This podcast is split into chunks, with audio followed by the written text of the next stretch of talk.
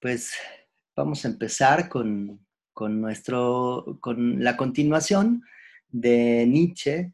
Em, en nuestro texto em, habíamos señalado que la verdad es una metáfora. Entonces, por ahí nos quedábamos, decíamos, ¿qué es una verdad? Es una hueste en movimiento de metáforas. ¿Y por qué una, una metáfora? Y aquí sería conveniente empezar a hacer un poco de eh, filología muy al estilo nietzscheano. Es decir, la verdad viene del griego, seguramente lo recuerdas, a aletheia. Del griego aletheia.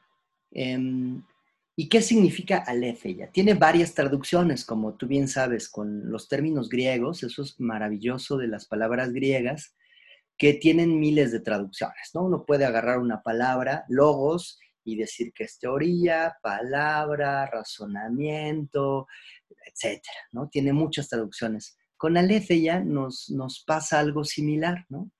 Y quiero comenzar por ahí porque si, recuerdas, pues eh, el, tema de, estos cinco filósofos, pues es la verdad. Y entonces aletheia tiene una A privativa y luego tiene letheia, ¿no?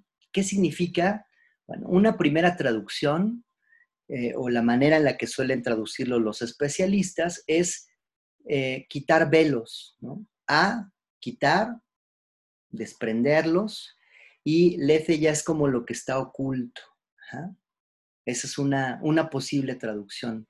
Sería entonces desocultar. Alece ya, la verdad es desocultar, es quitar velos.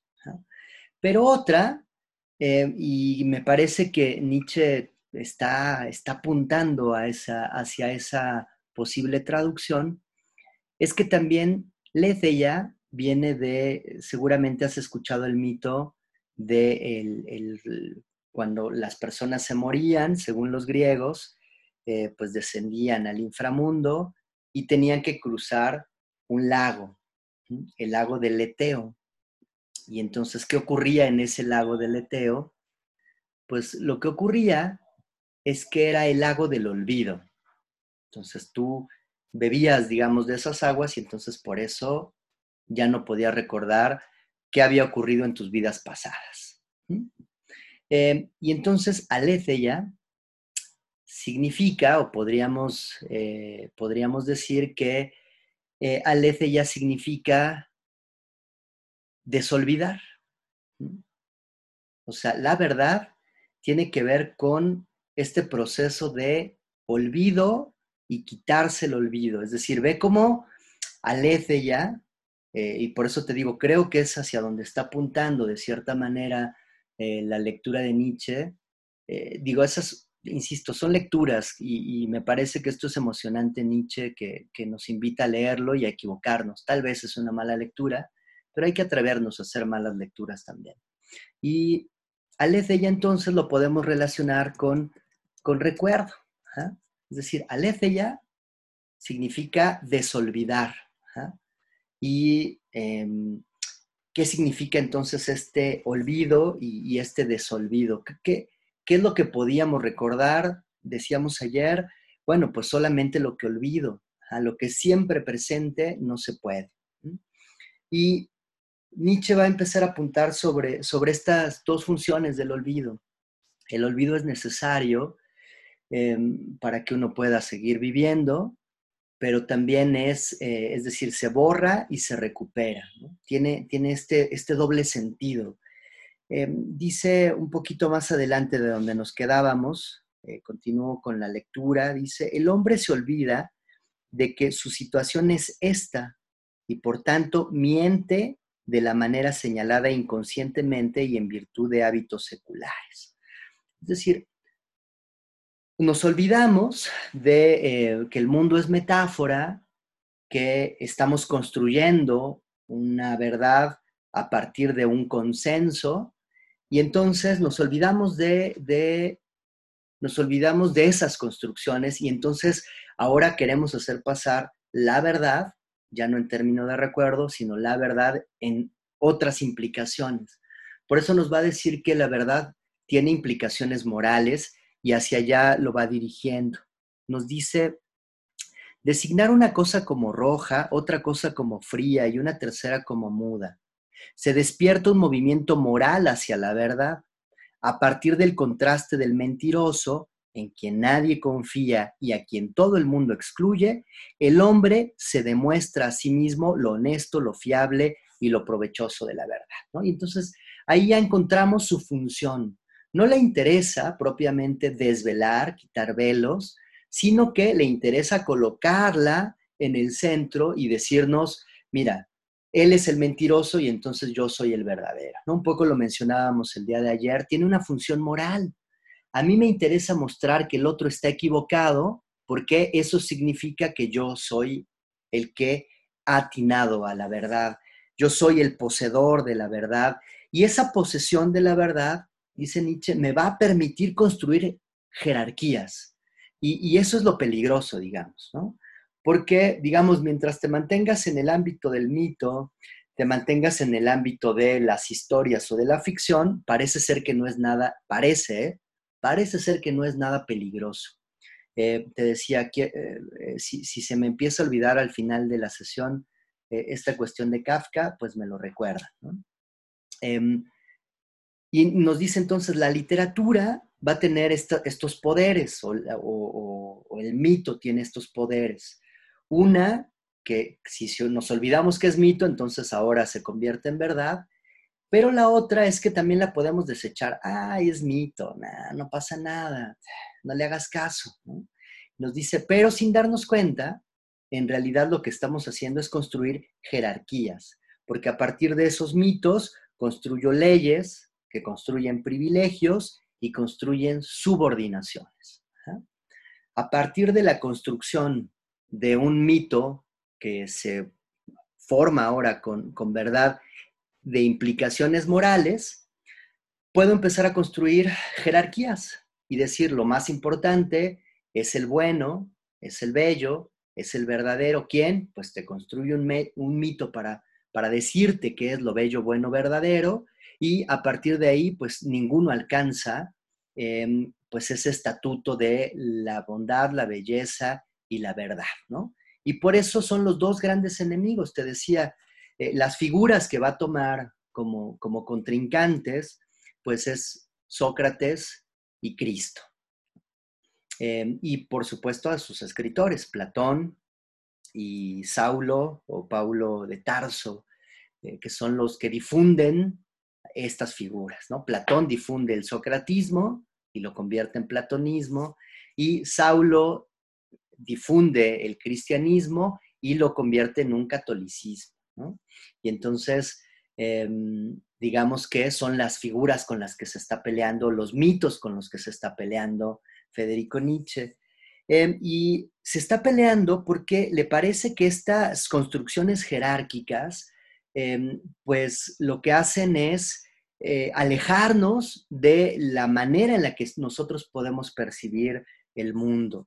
Em, no hice mención, la vez pasada que hablábamos de Kant y de Hegel, no, no hicimos, bueno, no hice mención de dos grandes movimientos culturales eh, que se dan a finales del 700 y principios del 800, que es la Revolución Francesa y la Revolución Industrial, ¿no?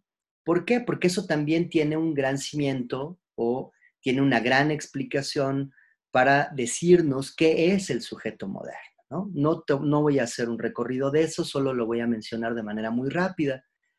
¿Qué es la Revolución Francesa? Pues es la promesa de llegar a ser lo que tú quieres ser. Antes de la Revolución Francesa creíamos en una especie de naturaleza, tú naces para algo, naces esclavo o naces rey, naces algo determinado y nada en el mundo puede ayudar a que tú lo cambies. La Revolución Francesa eh, nos dice que eso es posible. Ahora tú puedes llegar a ser lo que tú quieras, ¿no?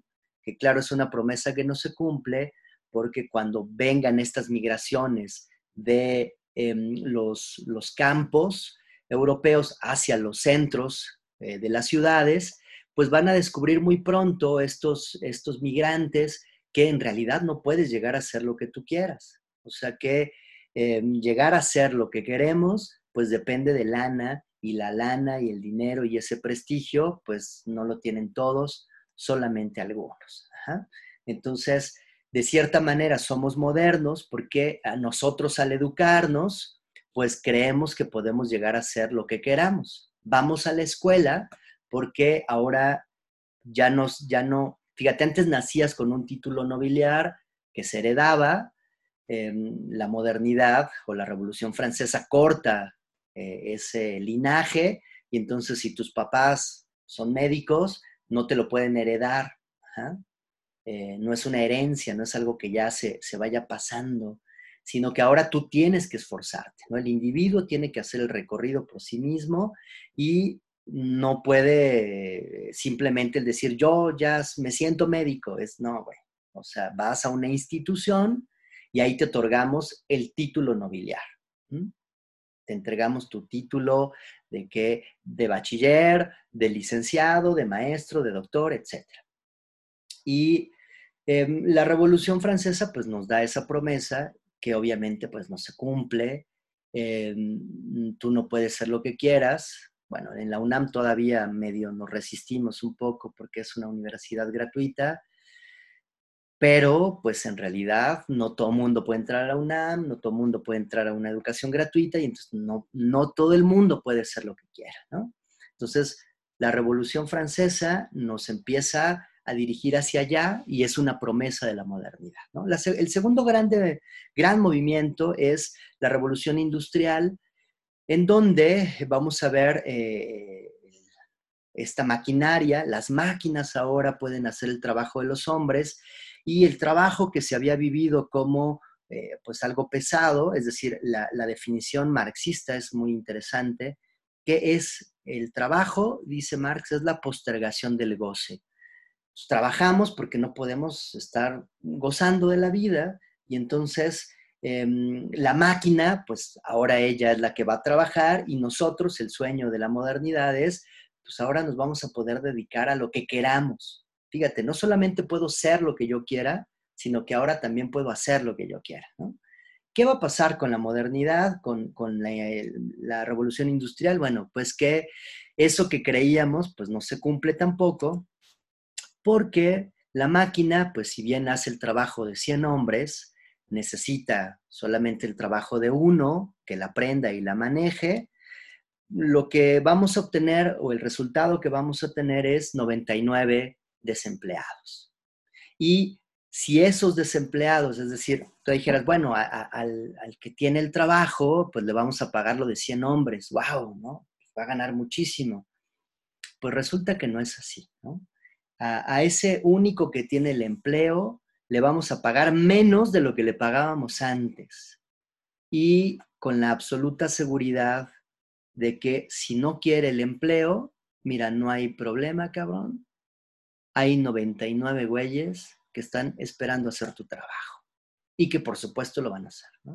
Entonces viene una explotación, de ahí el término marxista de la alienación, que va recuperando también muy bien de, em, de Hegel, la alienación y esta lucha del amo y el esclavo. Son, somos los sujetos modernos, entonces no somos lo que queremos ser, tenemos una apariencia, pensamos que sí, y también estamos alienados, estamos enajenados, es decir, nunca llegamos a ser lo que somos. Em, y entonces, eh, frente a estas jerarquías que se están construyendo, pues obviamente Nietzsche dice, es que esto es horrible, la modernidad está construyendo la verdad y nos dice que ahora podemos ser lo que queramos en términos de ficción, pero no, no una buena ficción, sino una mala ficción porque nos está construyendo jerarquías em, y estas jerarquías intentan homogeneizar a los seres humanos, porque resulta que eh, lo que estoy borrando con, con estas metáforas es la diferencia, si recuerdas, hacia allá apuntábamos. Y entonces ya no hay una diferente manera de ser humano, sino una única manera de ser humano. Ya no hay una multiplicidad de belleza, sino una sola forma de ser bello. Y esto es horrible, ¿eh? Y es horrible y es muy moderno. O sea, ahora nosotros modernos hacemos concursos de belleza y estas eh, mujeres tienen que acoplarse a la idea de belleza. Por muy cosmopolitas que queramos ser, por muy universales, pues todas van a tener el mismo patrón, el mismo patrón de belleza. Todas se parecen, digamos. ¿no? términos nietzscheanos es, estamos haciendo homogéneo, la belleza se hace homogénea, el conocimiento se hace homogéneo, y los valores morales se hacen homogéneos. Y el que más le preocupa en este momento a Nietzsche es pues lo moral, porque dice eso tiene repercusiones en la vida cotidiana. Total, si tú no te sientes bello, dice, pues eso es percepción y puede ser que te dé pena. Y, y el problema es que tiene repercusiones morales, porque si no te sientes guapo o no te sientes guapa, no te sientes bello, entonces dice, pues igual y no quieres salir a la calle y vas a ocultar tus, defectos y, vas a intentar copiar los modelos de belleza de la modernidad, ¿no? Dice, y eso pues está medio gacho. El problema es que no nos damos cuenta. Em, y lo mismo va a ocurrir con el saber, ¿eh? o sea, con, con el conocimiento. Eh, no hay nada peor para el moderno decir que no sabe, porque si tenemos los conocimientos ahora frente a nosotros, piénsalo en, nuestros propios términos, ¿eh? O sea, ahora con Internet, eh, tal vez hasta tus padres te lo digan así. O sea, pues ahí está el conocimiento, güey. O sea, no, no aprendes porque no quieres. O sea, es una cuestión de esforzarse. E, el, sujeto tiene que esforzarse y acceder a esos conocimientos. Están en tu mano. Entonces no aprendes porque eres huevón, porque no estás a la altura moral de los vencedores. Entonces ve, o sea, eres un mediocre. Google ahí, toma tus cursos, porque todo está a la mano. Y lo que estamos intentando con estos conocimientos, dice Nietzsche, pues es, homogeneizar y seguir construyendo jerarquías, porque siempre, va, siempre habrá el que sepa más, es decir, el conocimiento es imposible, absoluto, y entonces lo que hacemos es que el propio sujeto se regule, que el propio sujeto se determine. Y esta determinación, pues eh, desde la modernidad va a estar regulada por las instituciones. eso es muy Foucaultiano. La primera institución es la familia, la segunda institución es la escuela. Es decir, en la familia te enseñan cómo comportarte socialmente, que no te hagas del baño en todos lados, que respetes, que escuches, y luego entras a la escuela y ahí homogeneizan, digamos, institucionalizan el saber. ¿ah? Tú vas a aprender la verdad en la escuela. ¿Y para qué? Pues para que después vayas a trabajar a la fábrica, ¿no? Y en la fábrica, pues trabajas y la llevas, es decir, en la, esto, esto es pensado desde la, de la modernidad, te estoy diciendo 1800, 1900, eh, todavía nosotros nos, nos pega un poco, aunque ya con menos fuerza porque somos posmodernos. Pero todavía puede ser, por ejemplo, que en la generación de tus padres o de tus abuelos les tocara que ir a la fábrica era ponerse la camiseta de la fábrica y entrar a un trabajo era un trabajo para toda la vida. O sea, toda la vida.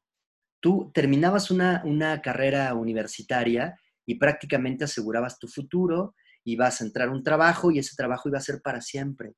Y si tú entrabas a trabajar a la fábrica X, pues esa fábrica X ibas a trabajar tú por siempre hasta que te jubilaras. ¿ah? Em, entre la escuela y la fábrica teníamos que enseñarte disciplina y esta disciplina pues está en el cuartel. ¿no? Lo que encontramos en el cuartel es la obediencia hacia la autoridad. Em, y bueno, si había algún problema, pues te enrolabas al ejército y pues defendías a tu patria, defendías a tu identidad. Em, y teníamos dos instituciones para los que pues no están como bien formaditos, ¿no? O sea, aquellos que se resisten a la disciplina, pues los mandamos a la cárcel o bien los mandamos al hospital, que son las instituciones donde están aquellos que no embonan en nuestra en, nuestra idea absoluta de eh, humanidad. Entonces, ¿quién se va al hospital? El enfermo, el, ahí el que, pues, a ver si se cura y entonces lo podemos regresar y si no, pues que ahí se quede, ¿no? O sea, ya no, lo despreciamos un poco, Y lo mismo en la cárcel, o sea, lo llevamos a que se regenere. Son, la definición de las cárceles todavía mantienen sus nombres y es muy extraño porque em, la, cárcel es eh, los centros de readaptación eh, social que pues nadie que entra a la cárcel se readapta en general, ¿no? Terminan siendo los grandes, em, las grandes escuelas del crimen. Nos dice Fer como en eh, El Guasón, el Joker. Claro, eso lo veíamos con, esa película. Em, él es el enfermo y él es el, el preso. Y entonces por eso va a hablar desde los excluidos, porque eso es lo que está generando la modernidad genera una gran exclusión social y la que más le está interesando, lo que está denunciando Nietzsche, es la exclusión del individuo hacia sí mismo.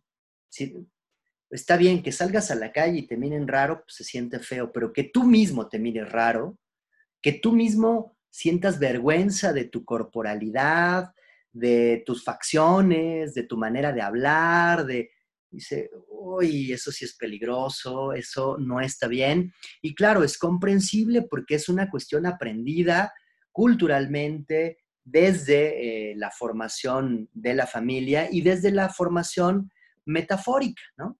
En las familias todavía se suele decir, eh, seguramente, por ejemplo, a las compañeras, pues les dicen, oye, ten un, un novio guapo para mejorar la raza.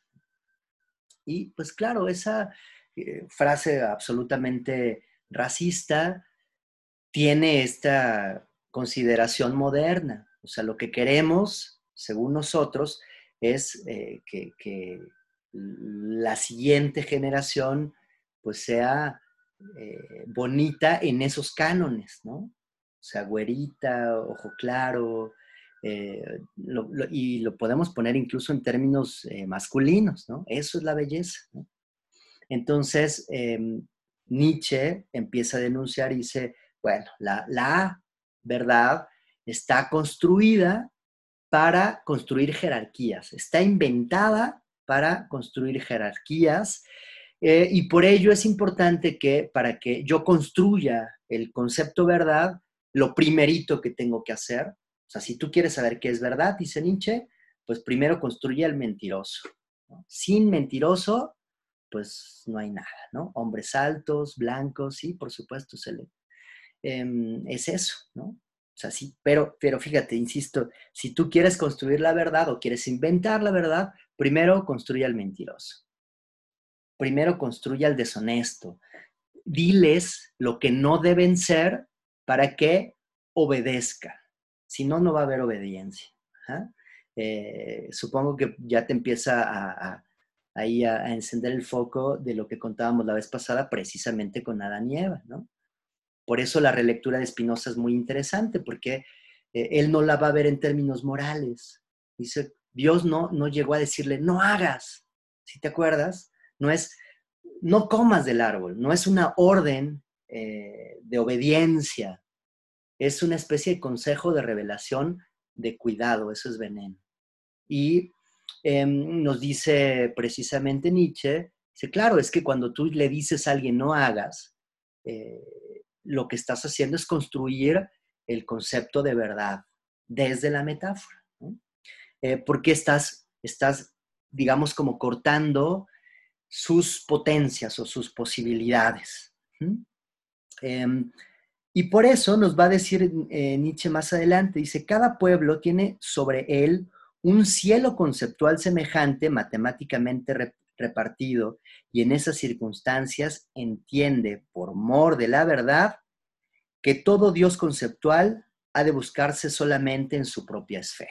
¿no? Lo habíamos apuntado ya un poco el día de ayer, decíamos que cada pueblo, pues se siente el pueblo elegido, cada pueblo tiene que contar su propia historia y es la historia de los vencedores. Eh, cada uno de, por ejemplo, las pugnas que habían entre Pumas y el Poli y los burros blancos, pues de dónde surgía? Pues de poner al otro como el malo. Y entonces yo recuerdo todavía que algunos, no sé si todavía se la crean, a mí ya me parece una discusión un poco absurda, pero todavía hay gente que se cree porque claro, es que los del Poli son solo técnicos y no piensan, y los de la UNAM son una bola de presumidos. Y claro, eso tenía que ver con cuestiones sociales, es decir, los hijos de trabajadores pues iban al Politécnico, los hijos de profesionistas iban a la UNAM y esto construía jerarquías. Y entonces yo tenía que estarme peleando para, para que yo pueda solidificar esas jerarquías, pues tengo que confrontarlas, ¿no? Y entonces eh, es una descripción del mundo que nos está haciendo Nietzsche. Si tú quieres construir estas jerarquías o quieres hacerlas notar, pues simplemente ponlos a pelear y ellos solitos van a empezar a luchar por definir eh, lo que son. Yo mismo voy a empezar a decir qué significa ser hombre, qué significa ser mujer, qué significa para establecer no, no las diferencias que nos lleven a una comunicación, sino unas diferencias que me permitan construir jerarquías. Y entonces, bueno, esto se da en los pueblos, se da en términos de familia, donde tenemos ahí el, al jerarca y los que obedecen, dice Nietzsche, esto no debería de ser así. O sea, habría que cambiarlo. Em, y la manera en la que se, solidifica eh, estas verdades, dice Nietzsche, es por medio de la razón con una especie de trampa. la metáfora que utiliza dice, es como si nosotros te, lo leo, dice, si alguien esconde una cosa detrás de un matorral, a continuación la busca en este mismo sitio y además la encuentra, no hay mucho de qué van a, gloriar, van a gloriarse en esa búsqueda y en ese descubrimiento. Sin embargo, esto es lo que sucede con la búsqueda y el descubrimiento de la verdad dentro del recinto de la razón. Si yo ya determiné cómo va a ser lo bello, bueno, verdadero, y después te digo, mira, él actúa conforme a lo bello, bueno, verdadero, dice, pues eso no es nada genial, no es un descubrimiento, sino que estoy haciendo precisamente una especie de trampa, estoy ocultándote algo para decirte cómo debes de comportarte. Y la razón entonces e, es el instrumento que oculta la raíz de la metáfora. Em, porque, eh, insisto con esto de la ya porque tendríamos que acceder al olvido primero. Em, y entonces nos dice Nietzsche, eh, lo que tenemos que hacer, o hacia donde vamos apuntando, es que em, tenemos que darnos cuenta primero de la diferencia. Tenemos que ser conscientes de nuestra diferencia eh, y esto no significa solamente que eh, es decir, no es solamente que me comparo con el otro para, construir jerarquía, sino es una comparación, eh, o más bien es una manera de compartir. Y en este compartir introduce el concepto de creación. Tenemos que pasar entonces a, en lugar de ser consumidores, a ser creadores. En lugar de consumir algo, yo tengo que crearlo. Y por eso te decía, no hay mejor lectura de Nietzsche que hacer en estos términos una mala lectura. Yo lo leo, me lo apropio, rehago cosas, porque de esa manera lo estoy incorporando, lo estoy llevando a mi cuerpo. Em, no hay nada más horrible que solidificar y decir, mira, te voy a enseñar el sistema Nietzsche, ¿no? Y Nietzsche, paso uno, dos, tres, cuatro, cinco, siete, entonces fin de la filosofía nietzscheana. Nietzsche nos diría, eso es horrible, ¿no? No me hagan eso, sino que léanme, discútanme, malentiéndanme, y, de esa manera entonces podemos sacarle una riqueza. Em, nos dice Nietzsche, dice en resumen, gracias solamente al hecho de que el hombre se olvida de sí mismo como sujeto, y por cierto, como sujeto artísticamente creador, vive con cierta calma, seguridad y consecuencia. Esto es muy importante. La razón entonces, la función de la razón es traernos seguridad, calma. O sea, cuando nosotros no tenemos la respuesta de algo, estamos buscándole, ¿no? ¿Y qué buscamos? Y esto es la diferencia. Lo que estamos buscando es la diferencia. Eh, pero nos olvidamos que estamos buscando la diferencia y entonces lo que empezamos a encontrar es la explicación absoluta de todo y entonces estamos ya en calma. Te decía, por ejemplo, de ayer de los nazis. Eh, ¿Qué queremos encontrar en los nazis? Pues que el tipo es un loco, ¿no? O sea, el tipo es loco y es un ávido asesino. Y cuando nos encontramos que no es así, eso nos saca de onda. Oye, pero a ver, pero ¿por qué, ¿por qué estos tipos mataron? O sea, ¿por qué asesinaron? No, no sé. No, no, tiene que haber una respuesta. Bueno, a veces no la hay. O sea, tienes que entender que a veces no la hay. Em, este documental, eh, te decía, de Landsman, que, a mí me parece que es un documental tremendo, donde no reconstruye las escenas del holocausto judío, em, sino que em, vuelve a poner a los personajes en situaciones similares. Eh, y no sé si te contaba la escena, pero hay, una escena tremenda donde eh, pone a este sobreviviente y está cortando el cabello. Entonces nosotros vemos en el documental cómo este tipo está cortando el cabello.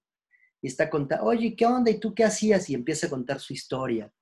¿Y, y a qué se dedicaba este, este sujeto?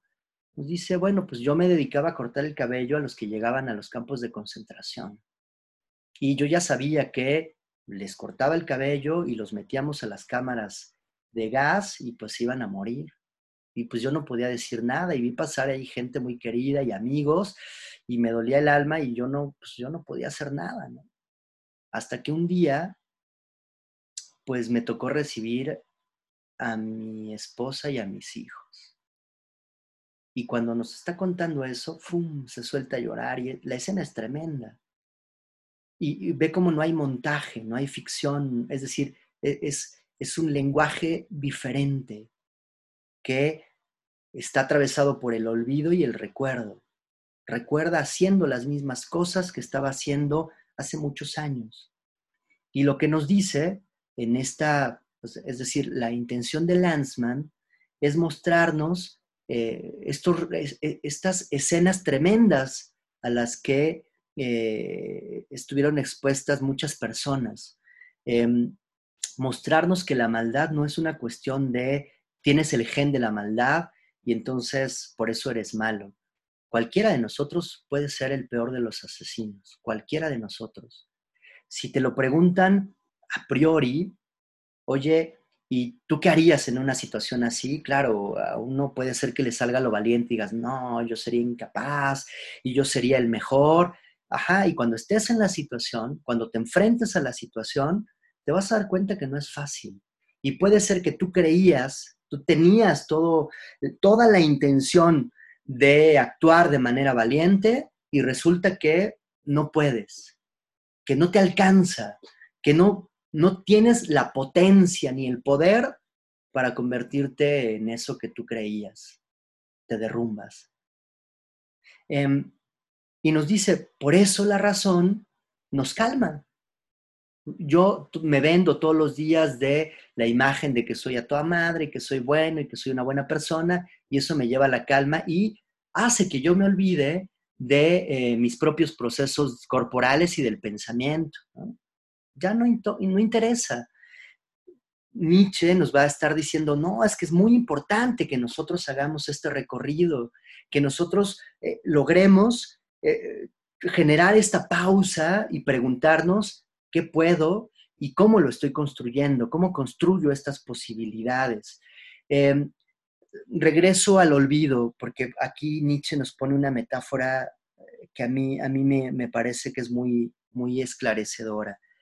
Dice, le cuesta trabajo reconocer ante sí mismo que el insecto o el pájaro perciben otro mundo completamente diferente al del hombre y que la cuestión de cuál de las dos percepciones del mundo es la correcta carece totalmente de sentido, ya que para decir sobre ello, tendríamos que medir con la medida de la percepción correcta, es decir, con una medida de la cual no se dispone.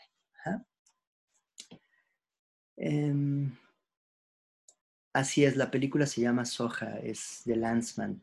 Yo no la he encontrado todavía, la tengo en, en, un disco que nos pasó un profesor del posgrado, em, pero no, no la he visto, la vi una vez en, en una librería, estaba carísima y no la he visto en ningún lugar de streaming, no he visto si, si ya se puede, ojalá que se pueda conseguir, es larguísima, pero eh, vale muchísimo la pena, ¿no? Bueno, entonces regreso, regreso a esto que leíamos de, de, de Nietzsche. Dice, el problema del ser humano es que piensa que su percepción es la única y entonces ve cómo empieza a hacer estas, estas comparaciones, ¿no? Nos dice, no reconoce ante sí mismo que el insecto o el pájaro perciben de otro modo. O sea, es, una cuestión de percepción. Y de la única que puede estar cierto es de la manera en la que yo percibo el mundo. Y eso no significa que sea la mejor. Pelearme para construir estas jerarquías de percepción se carece de sentido porque es como si nosotros tuviéramos eh, eh, precisamente eh, como, como la medida exacta de todas las medidas. O sea, si yo tengo la, percepción única, que es, pues, digamos, en términos de Dios.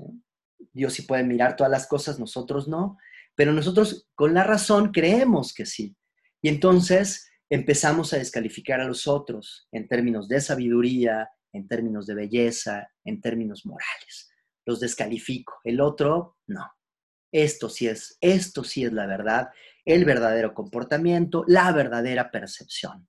¿no? Y se, olvida olvidamos que nosotros eh, no tenemos la percepción absoluta em, y solamente porque lo olvidamos, pues entonces creemos que la poseemos. Creemos que tenemos esta posesión completa del lenguaje, de las verdades. Y no vale la pena, o sea, decir, oye, ¿quién mira mejor, el águila eh, eh, o yo? Dice, no, no es, no es cuál es mejor, ¿eh? No, e, esa no es una buena pregunta. Em, tenemos que cambiar esa pregunta, modificar esa pregunta, porque preguntarnos por la mejor es construir jerarquías. Y no, por medio de las jerarquías, no, no vamos a lograr esto. ¿no? Em, ¿Cómo le tenemos que hacer entonces? Dice, bueno, precisamente eh, los que hacen un mayor o un mejor uso del lenguaje pues son los que crean, son los artistas. El arte es la posibilidad de crear desde la propia ficcionalidad para mostrar lo ficcional del mundo.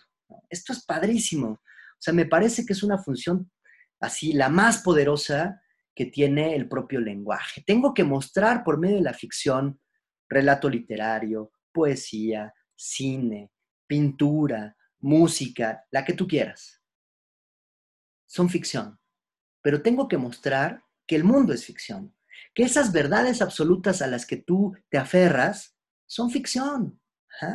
Nos dice un pintor que careciese de manos, bueno, a ver, si yo tengo un pintor y pum, le corto las manos, entonces ya no va a poder crear nada, ¿no?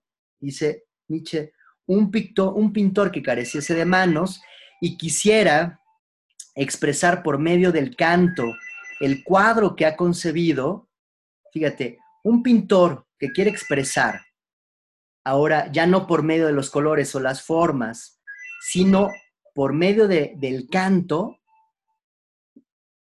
va a hacer esta traducción de pintura. Yo tengo mi cuadro y entonces en el cuadro, lo que voy a hacer en el cuadro ya no es poner eh, colores y figuras, sino que lo que voy a hacer es cantar. Y, es, traducciones, ¿recuerdas? Cuando veíamos en el sonido, ¿qué es el sonido? Son ondas. Ah, ok, entonces puedo hacer traducciones y puedo pasar de un lenguaje a otro. Termino la cita. Un pintor que careciese de manos y quisiera expresar por medio del canto el cuadro que ha concebido, revelará siempre en ese paso de una esfera a otra mucho más sobre la esencia de las cosas que el mundo empírico. Por medio de la creación, es decir, por medio del arte, de ser consciente de la ficción, entonces voy a tener mucho más poder y riqueza porque me voy a dar cuenta que lo importante no es el cuadro en sí mismo. Lo importante no está en el objeto. Es una crítica que después va a hacer Walter Benjamin sobre la obra de arte en la época de su reproductibilidad técnica. Nos va a decir, ya no importa el objeto. ¿ah? ¿Por qué? Porque ahora lo que importa, creemos que es el objeto, pero en realidad le estamos poniendo la coronita al creador, al artista. Y nos olvidamos de lo que nos está diciendo, nos olvidamos de su lenguaje. Y entonces yo veo, llego al museo, veo eh, el cuadro de Van Gogh y ya puedo decir, ay, vi, vi el cuadro de Van Gogh o vi las meninas de Velázquez, qué padre, me tomo mi selfie, véanme, ya vi la obra. Oye, pero ¿qué, qué encontraste? Ah, no importa, ya vi la gran obra de este artista. Em, nos, va a decir, e, eso es el olvido. Estamos olvidando el lenguaje, porque la función del pintor no es solo pintar ahí, poner colores, no, nos está transmitiendo qué? ¿Verdades? No, la ficción del mundo, la ficcionalidad del mundo. Em, y entonces por eso va a ser muy importante que nosotros tengamos un acercamiento hacia el arte, ¿no? E, y, también ahí está considerando un poco la, ciencia. O sea, en, cierta, de cierta manera, eh, la ciencia también es, es arte. Hay, hay un entramado eh, eh, que nosotros podríamos empezar a, a, ir como destejiendo, ver lo maravilloso del arte en la propia enunciación de la ciencia. Em, por ello se trata de aprender a percibir estéticamente el mundo, dice Nietzsche. Em,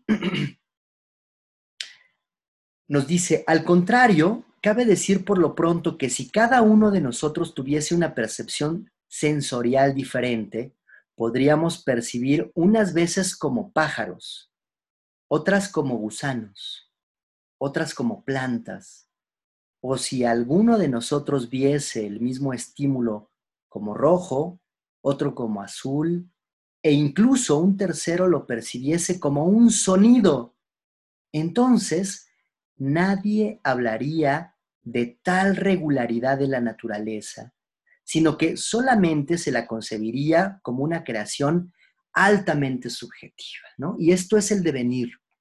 O sea, las posibilidades del arte no están en su comprensión intelectual. Yo no tengo que llevar al grado del intelecto y decir, ah, claro, ya escuché una obra clásica, ya leí una obra clásica, ya escuché eh, una ópera, ya racionalmente puedo entender. No, dicen, no es por ahí. De lo que se trata es esta posibilidad de sentir de manera distinta. Y ve cómo lo lleva al plano de los sentidos. Em, que cuando tú escuches una canción, dice, no la escuchas con la razón, la escuchas con el cuerpo y por eso se te el cuerpo y por eso tiembla, tu cuerpo tiembla. Por eso hay veces que ves un cuadro y no lo ves con la razón. Toda tu sensación despierta y ¡pum! revienta. Es, maravilloso estar frente a eh, las producciones estéticas.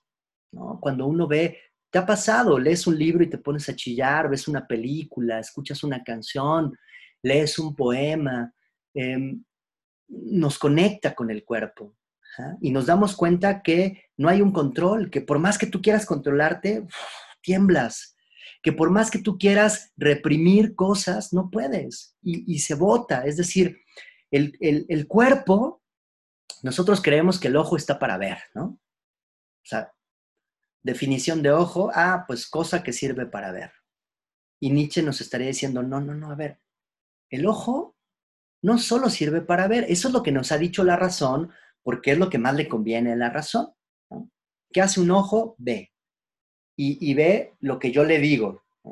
Dirige tu mirada y entonces se encuentra tal y tal cosa.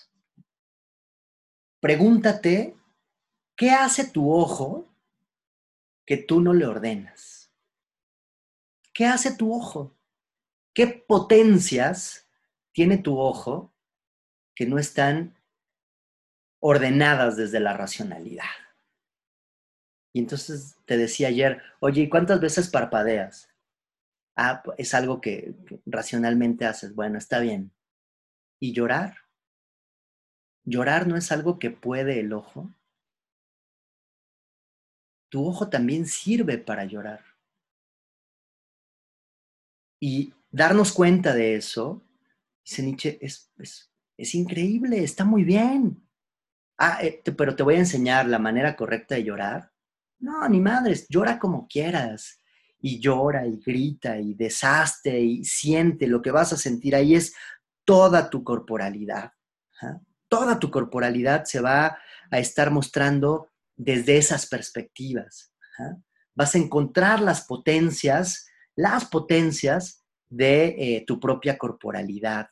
Em, y entonces, cuando veamos, oye, ¿y es verdad? Sí, es verdad, también esto es verdad, eh, porque eh, la verdad ya ahora en el sentido del el desolvido, porque decíamos, cuando grito, cuando lloro, cuando sufro, cuando me muero, en términos nietzscheanos, decía, pues es la posibilidad del resurgimiento.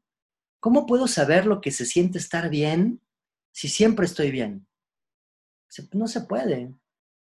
Nos olvidamos que hay algo que significa sentirse bien. ¿Cómo puedo disfrutar em, e, esto, por ejemplo, esto que tal vez lo que vaya a decir sea una, una barbaridad porque yo no lo experimento, pero el hecho de que las mujeres tengan la capacidad de la menstruación, de cierta manera están experimentando la muerte en su, propio, en su propia corporalidad. ¿no? Se muere un ovario y entonces cada em, ciclo representa esta muerte. Y nos diría Nietzsche, y hay personas que se pelean con eso.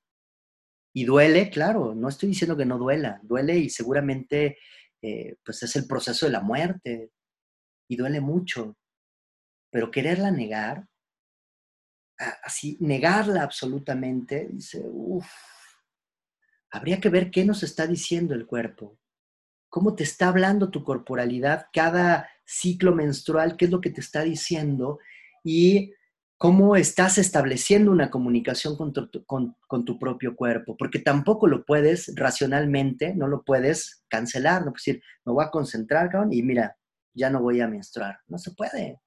Es algo que puede tu cuerpo, es algo que hace tu cuerpo.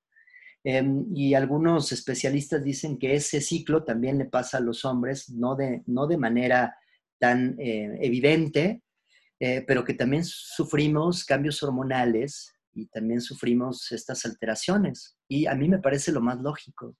Por supuesto, hay días que te levantas y te sientes raro, extraño. No, no hay una normalidad de que tienes que sentir bien. ¿Qué es eso? No, no existe. Eh, piénselo, por ejemplo, ahora con la pandemia, ¿no? Nos dicen, vamos a regresar a lo normal, bueno, a una nueva normalidad. ¿Y qué es eso de la nueva normalidad? ¿Qué es lo normal? No existe lo normal. Lo normal ahora es una distancia, es usar eh, ciertos instrumentos de protección y eso es lo normal. Es, lo normal en sí, no, existe. Y cada uno tendrá que ir descubriendo cuáles son las maneras más saludables eh, de cuidarse. Eh, no solamente, es decir, no en términos individuales, sino cuidarme a mí implica el cuidado del otro. Em, y entonces Nietzsche nos va a decir, no hay normalidad, ¿no? O sea, lo que pasa es de que hay un proceso, hay un proceso en el que tenemos el lenguaje. El lenguaje construye ciencia, la ciencia construye verdad, y se les ha olvidado que todo partió de la ficción. La función del arte es mostrar ese recorrido y, regresarnos otra vez al lenguaje y decirnos, ficción. No hay verdad, no hay la ciencia y no hay el lenguaje, sino lo que hay es una especie de desgarramiento, así lo va a llamar el propio Nietzsche. Eh, Nietzsche nos va a conducir al desgarramiento porque em, desgarrar no es destruir, cuando, cuando nos desgarran, tienes una, una experiencia desgarradora, no es que te destruye por completo, sí te modifica y ya no puedes ser, ser el mismo. Eh, en términos de prenda, pues tu prenda se desgarra y ya no tiene la misma utilidad. Yo tengo que hacer algo, coserla y esa cicatriz va a quedar por siempre o tengo que aprender a vivir con ese agujero. Em, dice Nietzsche un poco más adelante en, en el mismo texto, dice, en sí ciertamente el hombre despierto solamente adquiere conciencia de que está despierto por medio del rígido y regular tejido de los conceptos. Y justamente por eso, cuando en alguna ocasión un tejido de conceptos es desgarrado de repente por el arte, llega a creer que sueña. la razón nos ha llevado a una calma absoluta y por eso, eh, cuando recibimos este golpe, creemos que estamos soñando, porque no, puede ser, esto no puede ser así. Y el que lo provoca, eh, dice, puede ser una situación, ¿no? Es decir, puede ser una situación pues trágica, algo, de pronto nos pasa y nos, nos, desgarra. Pero también, dice, puede ser una, una situación eh, de rotura de conceptos. Y cuando hablo de rotura o desgarramiento de conceptos, me estoy refiriendo ya a esta, a esta enunciación del Dios ha muerto, eh, que no es el Dios de la religión, te decía, sino es el Dios de la ciencia, Dios que se ha transformado en la ciencia y ahora es una verdad absoluta. Dice el texto, tenía razón Pascal cuando afirmaba que si todas las noches nos sobreviniese el mismo sueño, nos ocuparíamos tanto de él como de las cosas que vemos cada día. Si un artesano estuviese seguro de que sueña cada noche durante 12 horas completas, que es rey, creo, dice Pascal, que sería tan dichoso como el rey que soñase todas las noches durante 12 horas, que es artesano. Esto, decíamos, está en Calderón, La vida es sueño, y em, pues claro, lo que tenemos ahí es esta diferencia entre el rey y el artesano, Dice, no le ponemos la atención suficiente a los otros procesos. Dice, pues conviene que empecemos a ponerle atención también a esos otros procesos, no para racionalizarlos, ¿eh? no se trata de que ahora yo al ser consciente que parpadeo, entonces lleve una cuenta, ¿no? Entonces, ah, claro, uno, dos, tres, cinco, diez, ah, ok, hoy parpadeé 305, no, no, no, se trata de llevar la cuenta de los parpadeos, no se trata de llevar la cuenta del respiro, de, cuántas veces estoy respirando, sino de la forma en la que estoy respirando. Ser consciente de eso que estoy haciendo. Porque eh, al ser consciente, dice, ya no me voy a creer las verdades absolutas y entonces voy a poder recuperar los mitos como mitos y no como verdades absolutas, ¿no? Nos dice eh, en, el texto, eh, si cada árbol puede hablar con una ninfa y si un dios, bajo la apariencia de un toro, puede raptar doncellas, si de pronto la misma diosa Atenea puede ser vista en compañía de Pisístrato, recorriendo las plazas de Atenas en un hermoso tiro, y esto el honrado ateniense lo creía, entonces, en cada momento, como en sueños, todo es posible y la naturaleza entera revolotea alrededor del hombre, como si solamente se tratase de una mascarada de dioses para quienes no constituiría más que una broma el engañar a los hombres bajo todas las figuras. Si los atenienses creían en los mitos pero no como verdades. Entonces eso hay que, eh, hay que entenderlo muy bien. Dice, cuando los, los, griegos nos hablan de los mitos, dice, es porque ven la, propia ficción en los mitos.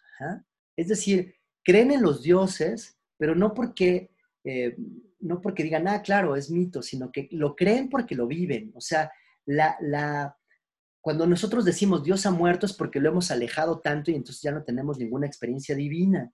Eh, y eso le parece horrible a Nietzsche, porque ahora hemos sustituido a la ciencia por esas experiencias. Entonces, no, dice, los griegos, cuando hablan de los mitos, es porque viven, viven la divinidad. Decía, eh, si, la lluvia es Dios, pues yo me baño en Dios. No es el Dios de arriba que manda la lluvia, sino es Dios es la lluvia. Y entonces bañarme en Dios es distinto a que Dios envíe la lluvia. Eh, y para esto creo que es muy importante que veamos que em, nos, darnos cuenta de que, las cosas eh, están atravesadas por el mito nos puede llevar a dos situaciones, ¿no? Es decir, los griegos iban al teatro y se emocionaban como nosotros nos emocionamos cuando vamos al, cine o, leemos un texto o escuchamos eh, alguna canción, se, emocionaban igual y saben, nosotros sabemos que es ficción, ¿no? Vamos a ver una película y sabemos que es ficción. Se, emocionaban y se, el problema está cuando yo le pido al, eh, actor, es decir, eh, el actor debe de actuar, por ejemplo, como un asesino, como un presidente. Si el problema es cuando en el mundo real yo le pido al presidente que actúe como el de las obras. ¿ah?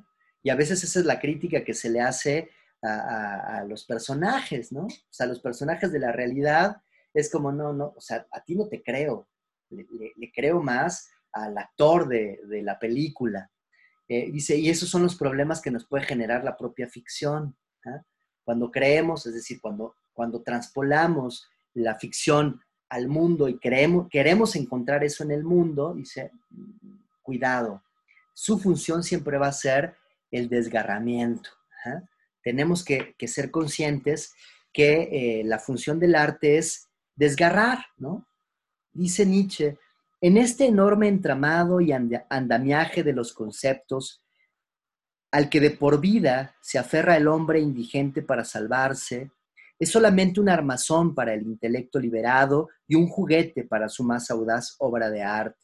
Y cuando lo destruye, lo mezcla desordenadamente y lo vuelve a juntar irónicamente, uniendo lo más diverso y separando lo más afín, pone de manifiesto que no necesita de aquellos recursos de la indigencia y que ahora no se sigue por conceptos, sino por intuiciones. ¿Cuál es la función del arte entonces? Recuperar esta posibilidad de la intuición. ¿ah? Eh, eh, no, no la orden de la racionalidad, sino em, la posibilidad de Em, seguir mis propias intuiciones, de seguir mis propios impulsos, de escuchar mi propia voz y conectar esa propia voz con la, con la voz del otro. Eh, no es un, nunca es una voz en solitario, no es una voz em, que, intente cancelar las otras voces. Y por ello nos va a decir, e, esto no nos salva, en definitiva esto no nos salva, eh, sino que nos puede llevar también al sufrimiento. Entonces, em, el sufrimiento, te decía, es un poco como la enfermedad. Yo me enfermo eh, y, lo que estoy descubriendo en este proceso de enfermedad es la potencia de, volver a recuperar mis fuerzas. Cuando estoy enfermo, lucho y entonces me recupero y claro, todo el proceso del sufrimiento por eso es importante. ¿ah? Todos estos dolores, todas estas cosas que me pasan, dice Nietzsche, pues son importantes. Y, te lo está diciendo alguien que sufre, ¿eh? o sea, alguien que pasaba horas postrado en la cama, que a veces tenía una hora de escritura y la aprovechaba y escribía eh, con muchas ganas, y que a veces después de esa hora tenía que pasar semanas eh, con muchísimos dolores. Em, y son dolores corporales, de lo que nos está hablando es del cuerpo, nos duele el cuerpo. Nos duele, nos duele la existencia. Y ser conscientes de esos dolores, si no los niegues, no te tomes una aspirina y lo calmes, o intenta calmarlos también desde otras maneras. Em, nos dice Nietzsche, es cierto que sufre, y sufre con más vehemencia cuando sufre. Incluso sufre más aún porque no sabe aprender de la experiencia y tropieza una y otra vez en la misma piedra en la que ya ha tropezado anteriormente. Es así somos nosotros, los seres humanos. Em, e, esta frase de es que eh, no, no te tropieces con la misma piedra, dice Nietzsche, no es cierto, claro que y siempre nos tropezamos con la misma piedra y siempre regresamos a los mismos errores, porque así es el sufrimiento, porque así es la vida, o sea, estaría padrísimo que yo tuviera una especie de borrador de mi vida, y entonces mira, de aquí para acá, ya lo dibujé, ya vi qué tengo que hacer y qué no tengo que hacer, entonces ahora sí, ahí viene el, de verdad, ya hice mi boceto, pero ahora sí viene la vida de verdad. Y si eso no es posible, no se puede vivir así, tenemos una sola vida una, una solita, y en esa nos tenemos que rifar. Eh, a veces te digo, tus padres tienen tanto miedo porque ellos ya tuvieron una experiencia y entonces lo que quieren es advertirte y decirte, oye, espérate, mira, no camines por aquí, no camines por allá, y entonces tu vida va a ser mejor. Y Nietzsche les diría, no se puede. No puedes salvar a nadie, no puedes evitarle los dolores a nadie. Tienes que dejar que cometan sus propios errores. Puedes ver a tu amigo sufriendo y tú le puedes decir, güey, mira, él lo tiene que decidir. Él lo tiene que decidir. Él, él, va a sufrir y va a sufrir mucho y no va a aprender y se va a tropezar con la misma piedra. Pero es necesario, lo tenemos que hacer porque de otra manera entonces vamos a perder otra vez la posibilidad de la ficción, la posibilidad de construir en las metáforas, en los mitos, em, una, una, comunicación indirecta. Em, ¿Por qué los mitos?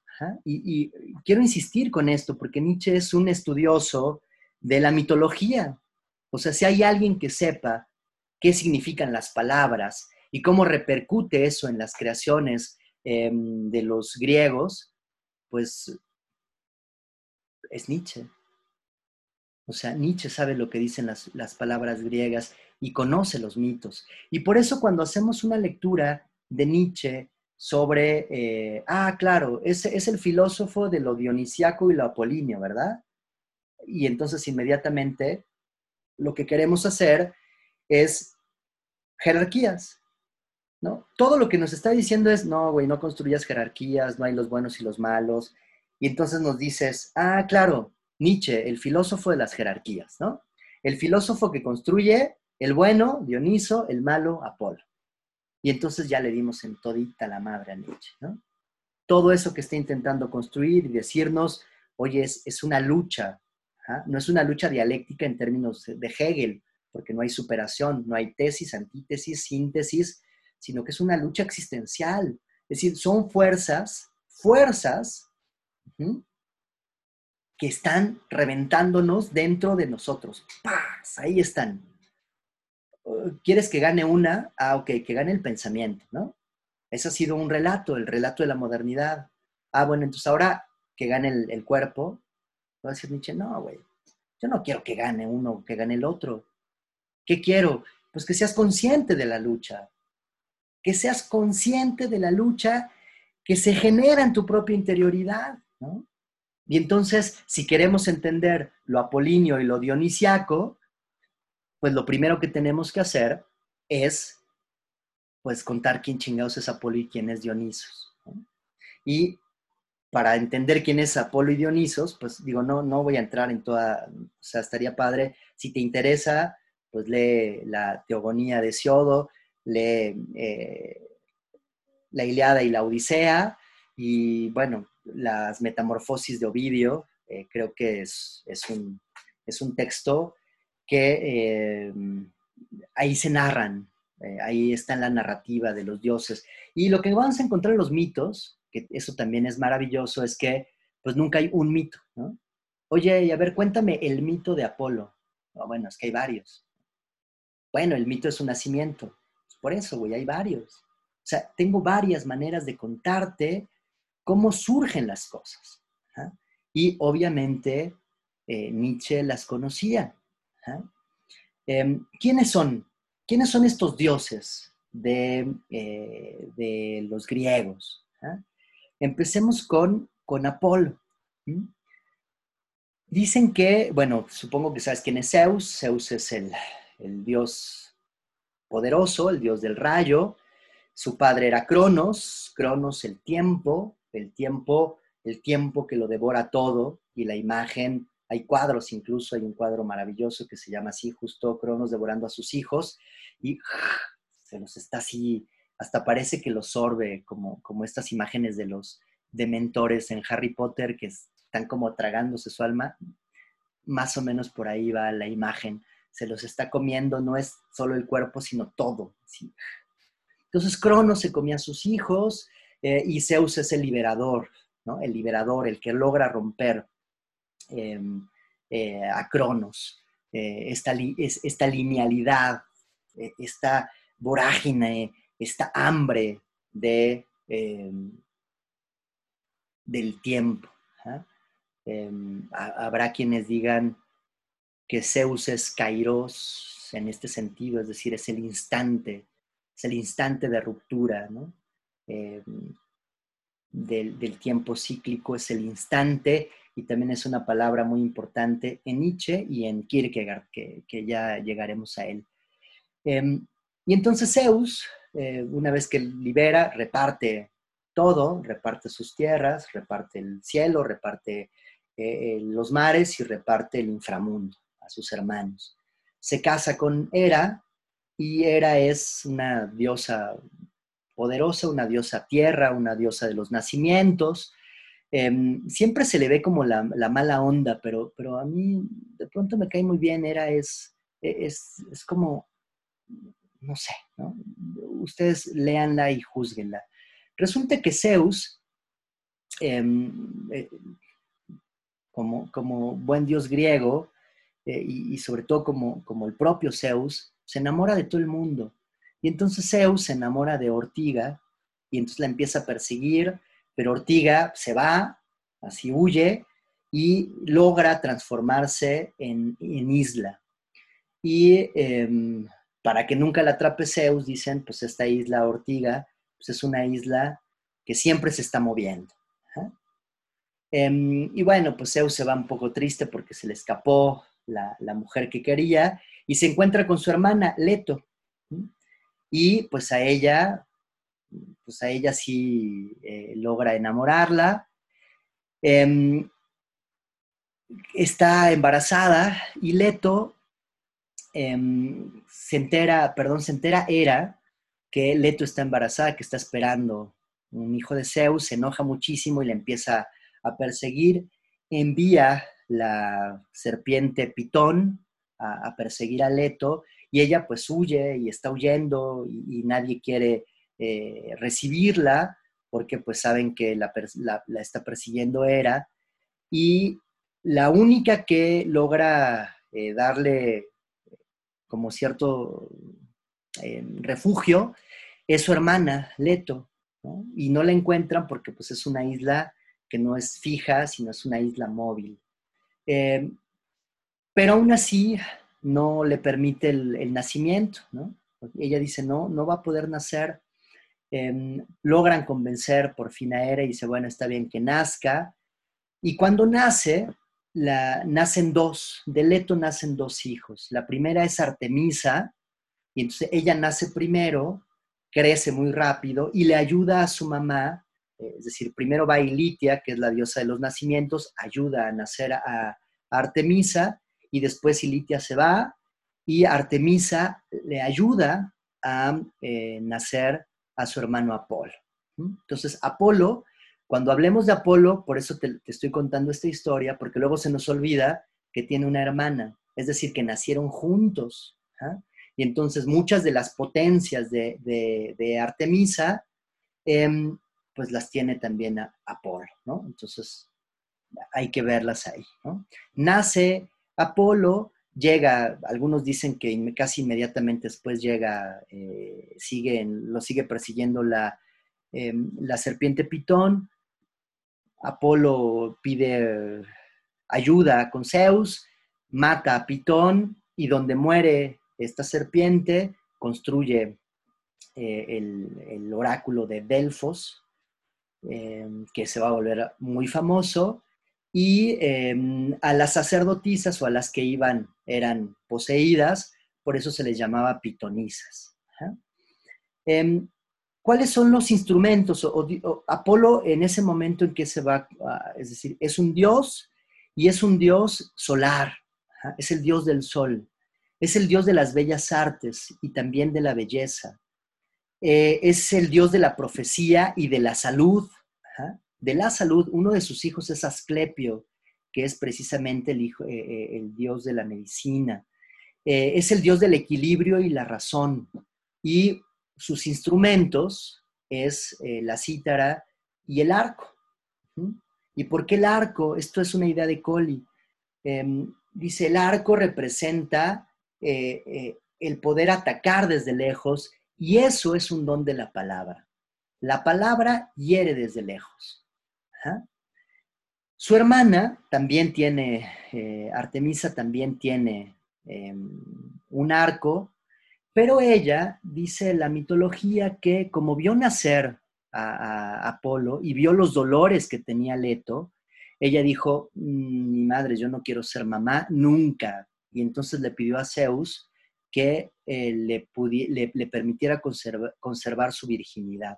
Y en ese momento también le pide nueve cosas eh, y también va a recibir el arco como una de sus armas y ella se va a convertir en la diosa de, algunos dicen la diosa de la cacería, em, pero en realidad es una especie de diosa protectora de la naturaleza, es decir, hay un gran vínculo con la naturaleza. ¿ah? Ella protege a los animales, de hecho, pues eh, cuando, esto lo vemos en la Iliada, em, cuando Agamenón em, tiene que partir hacia Troya, eh, está de cacería con sus cuates y, caza a un siervo de Artemisa. Y Artemisa enojada dice, pues no se van a ir hasta que tú me entregues una ofrenda. ¿ah? Dicen, oye, pero pues ¿qué quieres? Pues así como tú mataste a una de mis hijas, de mis animales, que son mis hijos, pues yo quiero que me des a tu hija. Y entonces tienes que sacrificarme a Ifigenia si no, no vas a poder partir a la guerra. Y entonces, pues Agamenón tiene que matar a Ifigenia, y bueno, ahí se va a desarrollar también toda una tragedia, la tragedia de Agamenón, Orestes y... Em, entonces, Artemisa, pues es gran protectora de la naturaleza. Entonces, cuando decimos, y, por supuesto que con Apolo, ¿no? Y entonces cuando decimos em, que, Apolo es la razón, bueno, pero es, una razón que no se puede entender sin su contraparte, ¿no? O sea, parte, si es el sol, Apolo, Artemisa es la luna. ¿ah? Eh, y entonces tienen, tienen un vínculo, ¿ah? eh, los dos. Por otro lado, tenemos a em, Atenea, eh, y vas a decir, bueno, ¿y por qué chingados Atenea? Bueno, porque tenemos a dos dioses que nacen, digamos, son eh, hijos directamente de, Zeus, que, no nacen de, otro, ¿no? O sea, que no, no tendrían propiamente, no nacen de, un otro, de una otra, em, Atenea se dice que es hija de Metis, pero que em, pues le vaticinan a Zeus que eh, el hijo de Metis pues, lo va a derrocar y entonces él lo que hace es lo mismo que su papá, Cronos, pero se traga a la mamá, ¿no? No se, traga, no se traga al hijo, sino que se traga Metis completa, Y una vez que se la traga, pasa el tiempo y empieza a tener dolores horribles de cabeza. Y entonces en algunas versiones es Hefestos el que llega y le da un golpe en la cabeza y ¡pum! De ahí nació Atenea. Y es, nace ya armada, eh, algunos dicen que ya con su égida, que es este escudo eh, protector que para todo, y entonces es la diosa de la sabiduría, de la sabiduría práctica, es la diosa de la guerra, de la intelección, Es tan poderosa, y por eso te lo menciono, es tan poderosa que incluso vence al dios de la guerra, a Ares. O sea, en, algún momento, de hecho, la lucha que se da en Troya, pues tiene que ver un poco con bandos, ¿no? Ares está a favor de los troyanos y Atenea está a, favor de los griegos. Y Atenea vence a Ares, el dios de la guerra, o sea, el tremendo dios poderoso, guapo, así fuerte. Atenea lo vence. Una mujer, ¿eh? Lo vence al, dios poderoso. Em, no solamente vence en, competencia física, también vence eh, en cuestiones hasta intelectuales. Eh, dicen que cuando se estaba fundando Atenas, la ciudad de Atenas, eh, llegaron los dioses y les dijeron, bueno, yo quiero que le pongas mi nombre a este lugar, ¿no? Bueno, ¿y qué vamos a hacer? O sea, ¿qué nos ofrecen? Y entonces Poseidón pegó con su tridente y de ahí botó una fuente y una fuente de agua salada. Y pues los atenienses dijeron, ah, pues está padre, o sea, está bonito, pero como que no es tan útil. Atenea siembra el olivo y eso les produjo un gran placer a los atenienses y a partir de ese momento, pues le llamaron Atenas a ese lugar. Entonces vence a Poseidón. Eh, y bueno, vamos a tener un montón de historias de, Atenea. Una de ellas, si después vemos eh, el, cuadro de las meninas de Velázquez y el estudio que hace Foucault y después eh, los filósofos, vamos a tener ahí uno de los cuadros que está dentro del cuadro de las meninas, es una disputa entre Aracné y Atenea.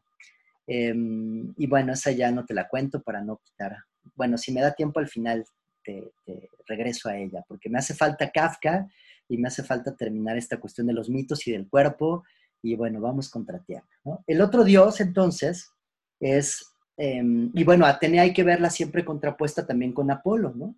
Es, es el dios de la razón, pero también Atenea es la diosa de la sabiduría, ¿no? Entonces hay que ver que se tiende cierto, cierto Em, lazo. Y al, igual que Artemisa, Atenea va a mantener su virginidad. Algunos dicen que Atenea es la diosa predilecta de Zeus. O sea que eh, lo que le pida Atenea se lo cumple. Es la, la preferida de papá. Entonces hay un vínculo, Artemisa, Apolo, Atenea, ¿no? Hay que, hay que verlo siempre en este vínculo. Y por último, bueno, vamos con Dionisos, ¿no? ¿Quién es Dionisos? El mito nos dice que eh, hay dos mitos, hay dos mitos del nacimiento de, Dionisos. Uno dicen que era hijo, se enamoró de Semele, una mortal, eh, era centera y entonces se convierte en viejita, en anciana y pues un poco va a meter insidia y le va a decir, oye, eh, ¿y quién es, quién es el papá de tu hijo?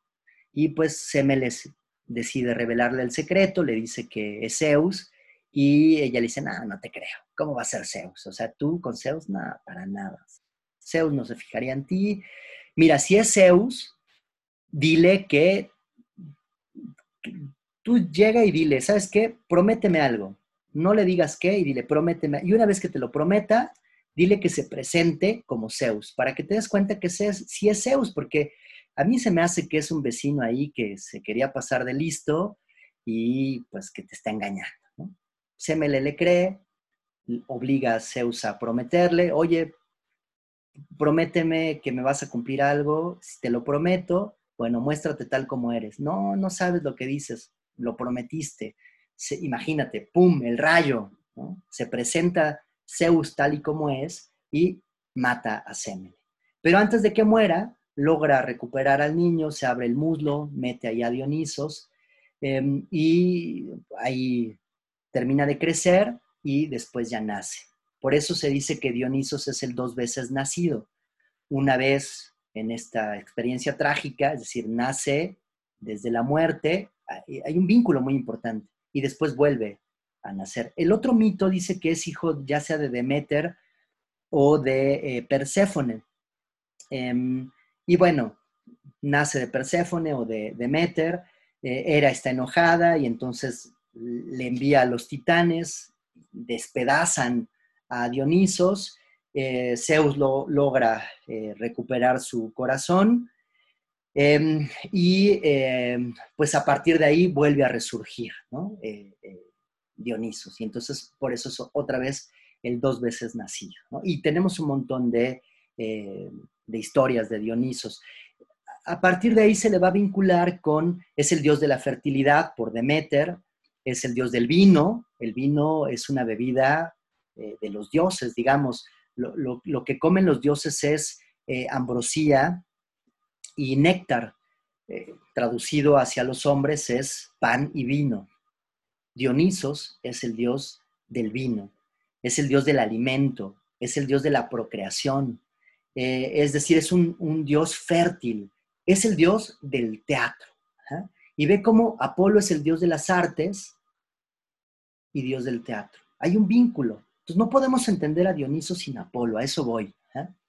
Cuando nos habla de estas fuerzas, esas potencias dionisiacas y apolíneas, eh, Nietzsche me parece que lo que está haciendo es vincular la racionalidad, esto que, mencionábamos, como la propia racionalidad nos lleva a ciertos modos de comportamiento, ¿no?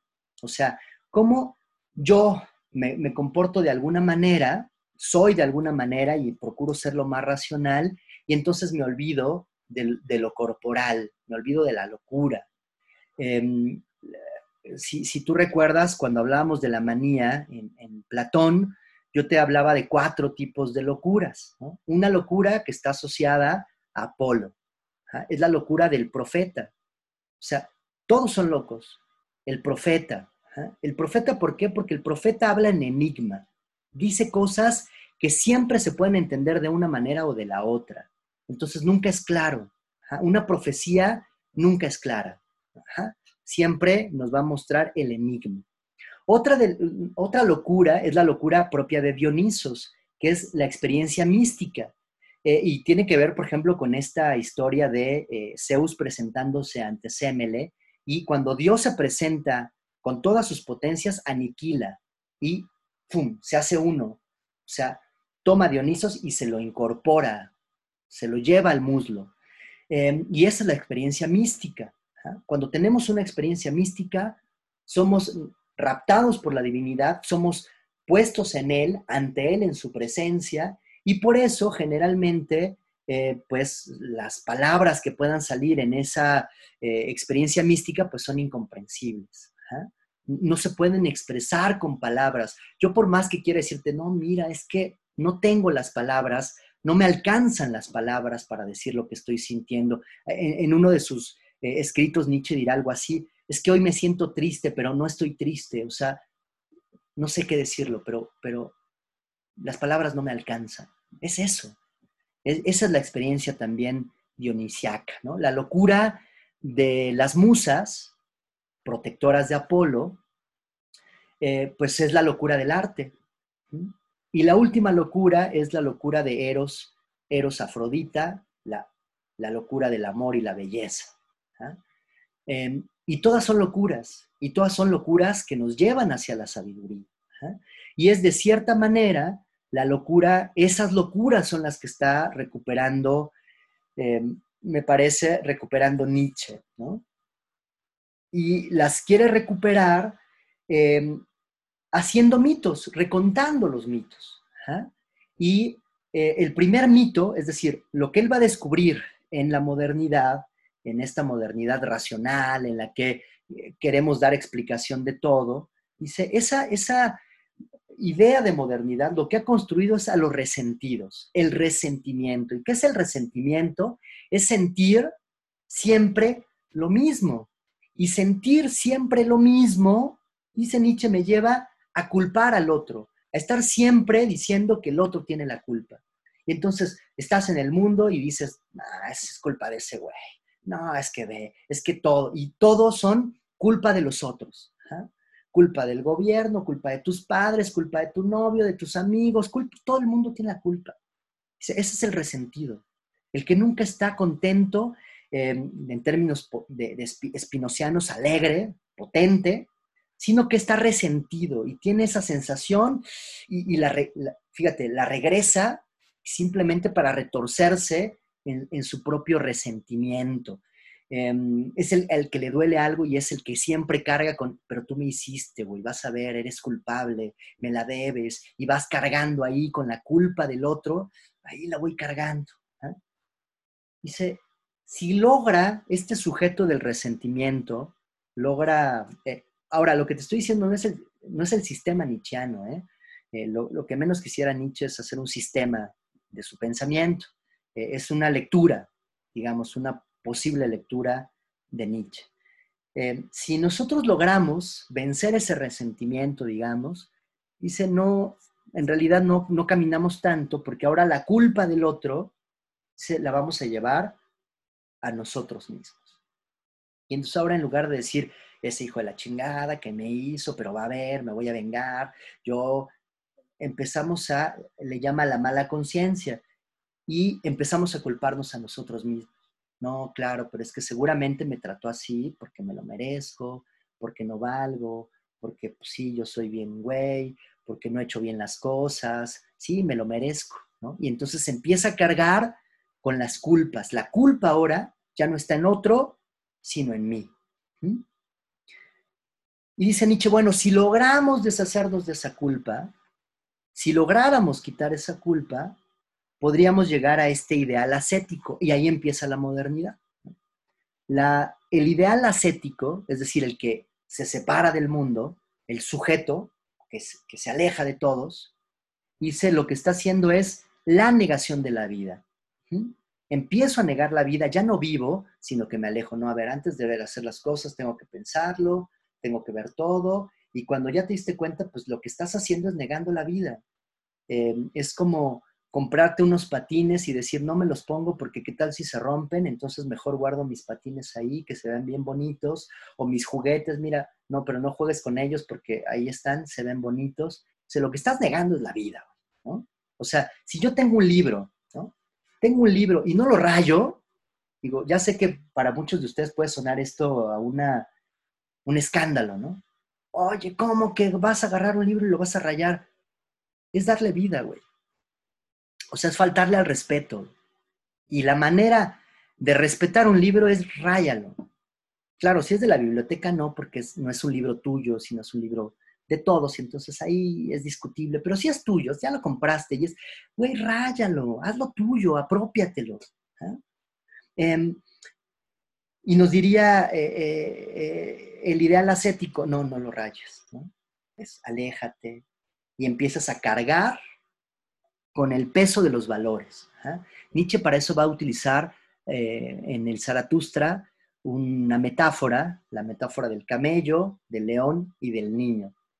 El camello es aquel que carga los valores, por eso la joroba eh, está en el desierto, está, carga las culpas, carga todo eso, eh, y es el primer animal.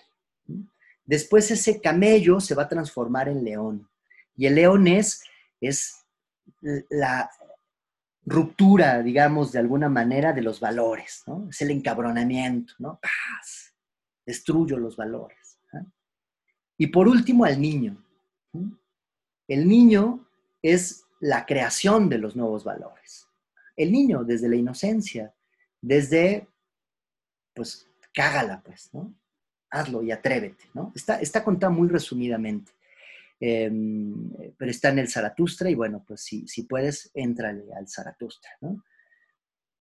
¿Qué nos llevaría entonces el ideal ascético? Te decía, negación de la, de la vida, cargar los valores, es el camello, es el esclavo, y si logramos superar las culpas, eh, perdón, la negación de, de, la vida, entonces llegaríamos a enunciar la muerte de Dios, ¿no?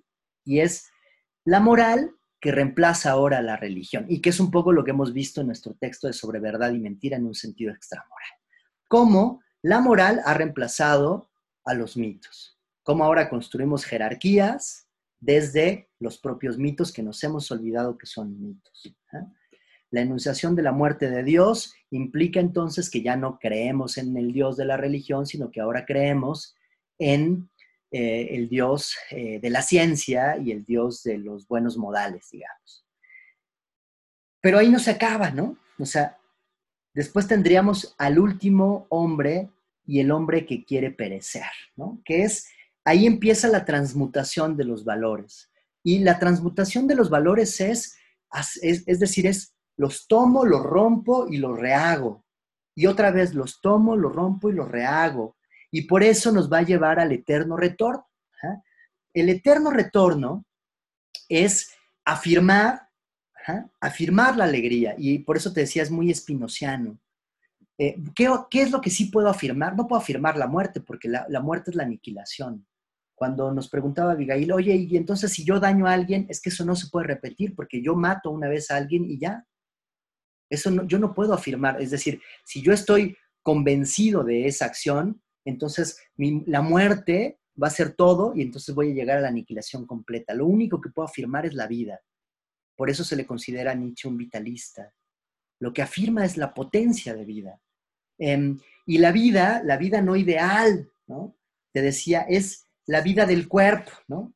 Y entonces eh, nos dice en, en uno de sus textos, dice, el cuerpo humano es un sistema mucho más perfecto que cualquier sistema de pensamiento o sentimientos e incluso está muy por encima de cualquier obra de arte. O sea, definición tremenda de lo que es el cuerpo. El cuerpo es lo más chingón que tenemos, es mejor que cualquier sistema de pensamiento, mejor que cualquier sistema, es más, mejor que cualquier obra de arte. El cuerpo es increíble. Entonces no podemos despreciarlo. Lo, menos que podemos hacer es eh, despreciar el cuerpo. Eh, sería lo más, em, lo más tonto que podemos hacer.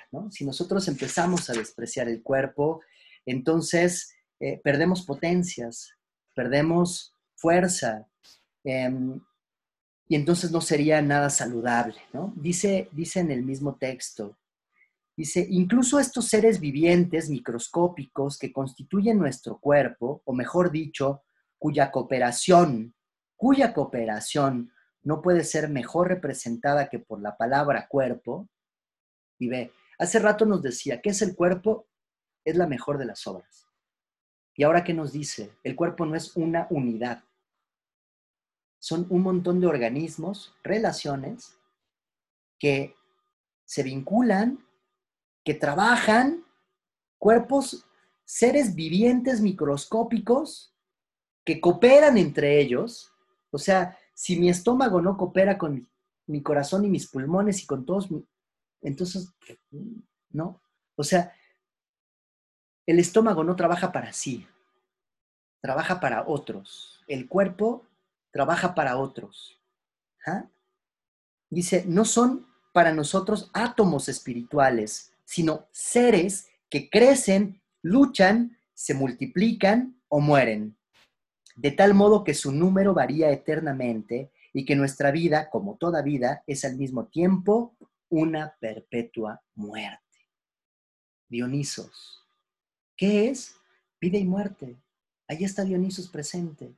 ¿Qué somos? Pues una lucha interna, nos estamos peleando dentro de nosotros y, oye, ¿cargas la muerte en tu cuerpo? Sí, mira, aquí están mis uñas, aquí está mi cabello. Esto está muerto, está muerto. Cargo la muerte en mi propia corporalidad y no puedo despreciarla. Es parte de mí y tengo que ser consciente es decir, no son cosas separadas. No, no puedo separar, ay, bueno, esto ya no me, me gusta, ¿no? Todo lo que está en mi cuerpo no es una unidad, no es una unidad, sino somos un conjunto de seres vivientes microscópicos que están cooperando entre sí. Esto es hermoso, porque eso lo podemos llevar a términos de si yo soy un ser viviente, si yo estoy compuesto de seres vivientes, entonces la relación con otros es lo mismo. ¿Y qué tenemos que hacer? Pues cooperar en ese mismo sentido. Em, tengo que aprender a cooperar, luchar con el otro, o sea, luchar y darle. No es una lucha por el aniquilamiento del otro, sino es una lucha, em, ¿cómo decirlo? Una lucha por eh, por la vida, ¿ah? por la vida. Em, y por eso yo no puedo tomar una elección. Si le preguntáramos a Nietzsche, bueno, está bien, y, dime, ¿cómo le hago? Nietzsche nos diría, no se puede. Toda elección, y esto lo vamos a ver, espero más claramente con Kierkegaard, toda elección, toda elección es absolutamente impenetrable, incomprensible. No se puede explicar, no hay palabras Así como te decía de la tristeza, es que me siento triste, pero no estoy triste. O sea, ocupo tristeza un poco para que me entiendas, el mito de la tristeza para que me entiendas, pero lo que quiero decirte es otra cosa. Em, lo mismo, lo mismo nos ocurre con las elecciones. Entonces no hay buenas, no hay, no hay la mejor elección. Hay elecciones, elegimos y ya veremos cuáles son los resultados y a eso tenemos que confrontarlo, tenemos que recuperarlo. Em, nos dice Nietzsche, a los despreciadores del cuerpo quiero decirles mi palabra. No deben aprender otras doctrinas ni cambiar la vieja por otras nuevas. Solo deben deshacerse de su propio cuerpo y así enmudecer. Uf. Esos que se quejan del cuerpo, esos que dicen que el pensamiento, miren, no los va a convencer con doctrina, simplemente desháganse de su cuerpo y dejen de estar chingando. Eso los va a hacer callar, porque el pensamiento también está vinculado al cuerpo. No tengo un pensamiento por aquí y una corporalidad por acá. Porque cuando hablo de alma, dice Nietzsche, Alma, ¿qué dice alma? Alma designa una parte de mi cuerpo. Pensar designa una parte de mi cuerpo. No está nunca, nunca está separado. Nos dice eh, después, hay más razón en tu cuerpo, y esto para que te des cuenta que el, el cuerpo piensa, pues, ¿no? Hay más razón en tu cuerpo que en la esencia misma de toda tu sabiduría. ¿Y quién sabe para qué necesita tu cuerpo la esencia de tu sabiduría? O sea, todas esas cosas que en el pensamiento te estás haciendo, si tu cuerpo sabe más, güey. Tu cuerpo es sabio, escúchalo. Hay veces que tu propio cuerpo te dice, ya, párale, cabrón. Oye, necesitas esto. Y tú racionalmente, nada, ni nada, está y lo que hacemos es, pues, darle en la madre, darle en la madre al cuerpo. Entonces, em, me interesa muchísimo que veamos en Nietzsche a este pensador del cuerpo, a este pensador de la sensibilidad, a este pensador que recupera los mitos no para hacerlos verdad, sino precisamente para mostrar que Dionisos este tipo que vive y muere y es místico, habita en nosotros, que Apolo también vive en nosotros, que Atenea y Artemisa está dentro de nuestra experiencia existencial y que no es solamente el mito, el faro de la verdad absoluta, y entonces yo tengo que ir solo al templo de Apolo, al templo de Dionisos, y entonces enloquecer y hacer mis bacanales. No. Es decir, claro que tengo que enloquecer, pero, pero siempre eh, digamos, en esta locura eh, íntima. Tengo que aprender a, llevar mi locura, mi locura íntima, para que yo pueda olvidar y desolvidar. Es decir, para que pueda olvidar y recordar quién soy. ¿Para qué? Pues para llegar a ser lo que quiero ser. No para llegar a ser lo que ya estoy destinado a ser, sino para llegar a ser lo que quiera ser. ¿Por qué? Porque, y esto también lo va a decir en el Zaratustra, eh, Nietzsche nos va a decir, fíjate, casi todo mundo dice, y, yo daría todo por defender eh, tu opinión. Y él nos va a decir algo así como, y yo lo daría todo por defender que cambio de opinión. ¿Por qué? Porque es lo más saludable. O sea, no hay nada más enfermo de decir, no, mira, yo desde niño pienso lo mismo. Lo mismo Sí, lo mismo. ¿Y no has cambiado nada? No. Pues entonces debes de estar muerto, güey. Porque eso no se puede. Porque morimos, matamos ideas, resurgimos otras, nos peleamos, porque dentro de nosotros hay una gran cantidad de seres vivos que están luchando, ¿no? Peleándose. Em, Y esto tiene que ver con la fortaleza, la fuerza de la literatura, ¿no? Y con eso me gustaría que fuéramos cerrando nuestra sesión. Porque nos dice, nos dice, em, y para esto quiero utilizar a Kafka. Kafka, eh, pues es un tipo em, que se enferma, no te cuento toda su historia, a ver si después eh, podemos hablar más de Kafka. Eh, sus últimos años de Kafka está enfermo, tiene tuberculosis, el médico le dice, güey, te queda muy poco de vida, entonces, pues, ¿qué vas a hacer? Y él, pues, se pone a escribir, le gusta, sabe que la literatura es poderosa, en el sentido nietzscheano, es muy poderosa. Se pone a escribir y entonces em, escribe y da algunos paseos en el parque, que le dé el sol, recuperarse de la tuberculosis. Es decir, ya no se va a recuperar, sabe que se va a morir, lo sabe, el médico se lo ha dicho ya, y entonces con su, con su enamorada, pues salen a caminar y en uno de esos paseos se encuentra a una niña, una niña que está llorando. Y entonces no la conoce, se acerca, Franz Kafka se acerca y le pregunta, oye, ¿qué onda? ¿Por qué lloras? Y la niña le dice, pues es que perdí mi muñeca. Y aquí uno podría pensar, ah, claro, una muñeca, o sea, si somos utilitaristas o somos muy modernos, diríamos, no mames, lloras por una muñeca, o sea, qué tonta. Y, si te quieres ver violento, bueno, pues les das unas cachetadas a la niña y dices, órale, para que llores por algo de verdad, no por tonterías. O si te quieres ver buena onda en un ámbito más capitalista, bueno, pues vas y le compras una muñeca, la misma, o una mejor. Ya, ahí está, toma tu muñeca. Ya no estés llorando. Bueno, Kafka, filósofo, no hace eso. No, no desprecia a la niña, no intenta sustituir su dolor con un objeto, no la ignora, sino que es sensible, sensible a una niña que no conoce. Y entonces le dice, ¿sabes qué? Eh, yo me encontré a tu muñeca y eh, pues me dijo que se fue de viaje en realidad no la perdiste, ella se fue de viaje y me dijo que te está escribiendo cartas, solamente que hoy pues no sabía que te iba a encontrar y entonces bueno, pues eh, el día de mañana ven y te traigo tu carta. Y entonces Kafka durante todas esas semanas, dos semanas, se va a poner a escribir cartas como si ella fuera la muñeca y se la entrega a esta niña. Em, y es un acto amoroso tremendo. A mí me parece que es tremendo lo que hace Kafka porque representa, escribir esas cartas representa renunciar a su propia vida.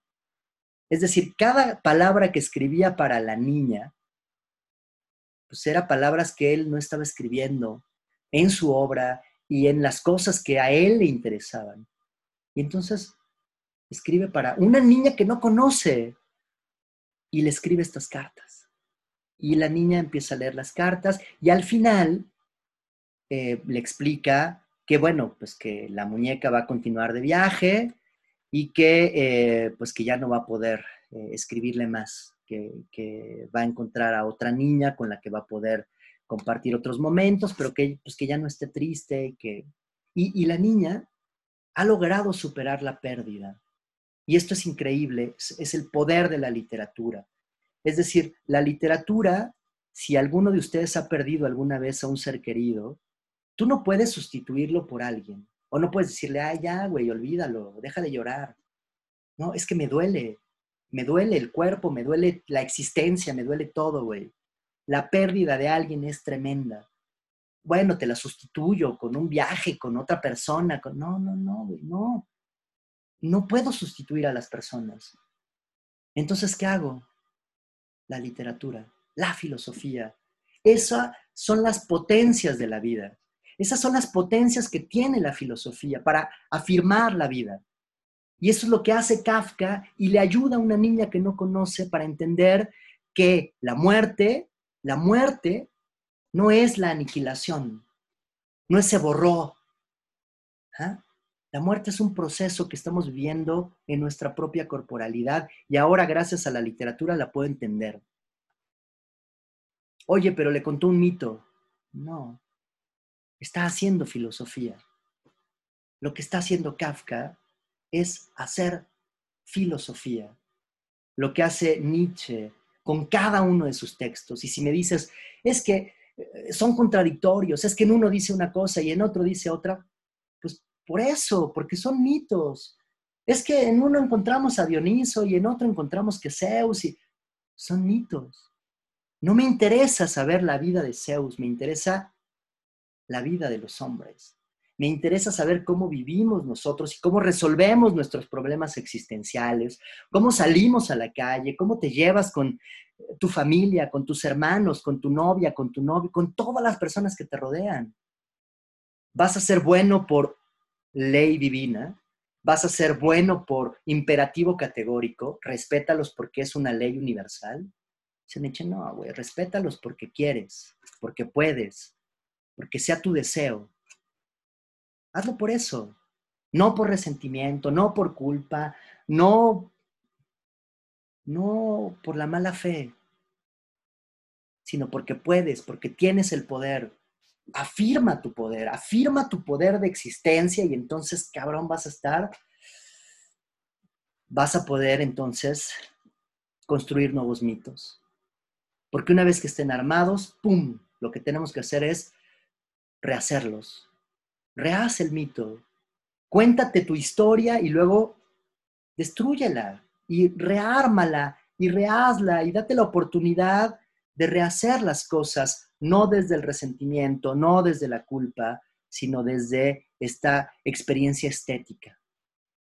Eh, yo lo he dicho en, en algunos otros momentos, ¿no? Se trata de cambiar la pregunta, no vivir como si fuera el último día. Decíamos, el último día siempre nos coloca en eh, esta, esta voracidad de, es lo último, güey, pues chingatelo todo y traga aunque no tengas hambre y tómatelo aunque no tengas sed y, y todo, que se acabe porque es lo último. Y si cambiamos la pregunta y lo ponemos como si fuera la primera vez, y entonces acércate al libro como si fuera la primera vez, acércate a las personas no desde el resentimiento, sino como si fuera la primera vez. Acércate a la literatura, a tu cuerpo, como si fuera la primera vez. Creo que con eso podemos cerrar a nuestro filósofo Nietzsche. tendríamos que en su honor tomarnos una copa de vino y ofrecérsela a Dionisos eh, y agradecerle la posibilidad que tenemos de seguir hablando de Nietzsche y que nos enseñe, que nos indique que todavía estamos vivos, que todavía podemos, podemos un chingo de cosas. Pues hay que hacerlas. De eso se trata. Podemos hacer filosofía. Pues vayamos a seguir haciendo filosofía. Em, bueno, pues no sé si ustedes quieran comentar algo, si quieran decir algo más. Eh, dos minutos nos quedan. Entonces, eh, yo pues por supuesto agradecerles porque ustedes son los que hacen posible estas sesiones. Sin ustedes, nada. Eh, somos parte, somos estos seres vivos que trabajan en conjunto. Y entonces gracias a ustedes podemos seguir haciendo filosofía, gracias a cada uno de ustedes que se toma el tiempo de estas dos horas de conectarse y de acompañarnos y de pensar de manera conjunta, de vivir de manera conjunta, de hacer filosofía por estas maneras, bueno, por algo seguimos aquí y en serio, les agradezco muchísimo eh, el esfuerzo que ustedes hacen. Para mí es muy, muy valioso y muy, muy importante. Sin ustedes no se podría hacer absolutamente nada. Entonces, pues, gracias. Em, pues habría que, eh, en la primera oportunidad que tengamos, bueno, pues ofrecerle esa copa de vino a Nietzsche y a, Dionisos. ¿no? Sería un bonito cierre. Entonces, em, es, es, un placer, es un placer hacer filosofía con ustedes. Em, bueno, no sé si alguno tenga, gracias Abigail, eh, yo también eh, lo disfruto muchísimo. Eh, escuchar las sesiones es es, es, muy emocionante. Una fiesta dionisíaca de reencuentro. Pues ojalá que la pandemia nos lo permita, ¿no? Sería muy emocionante.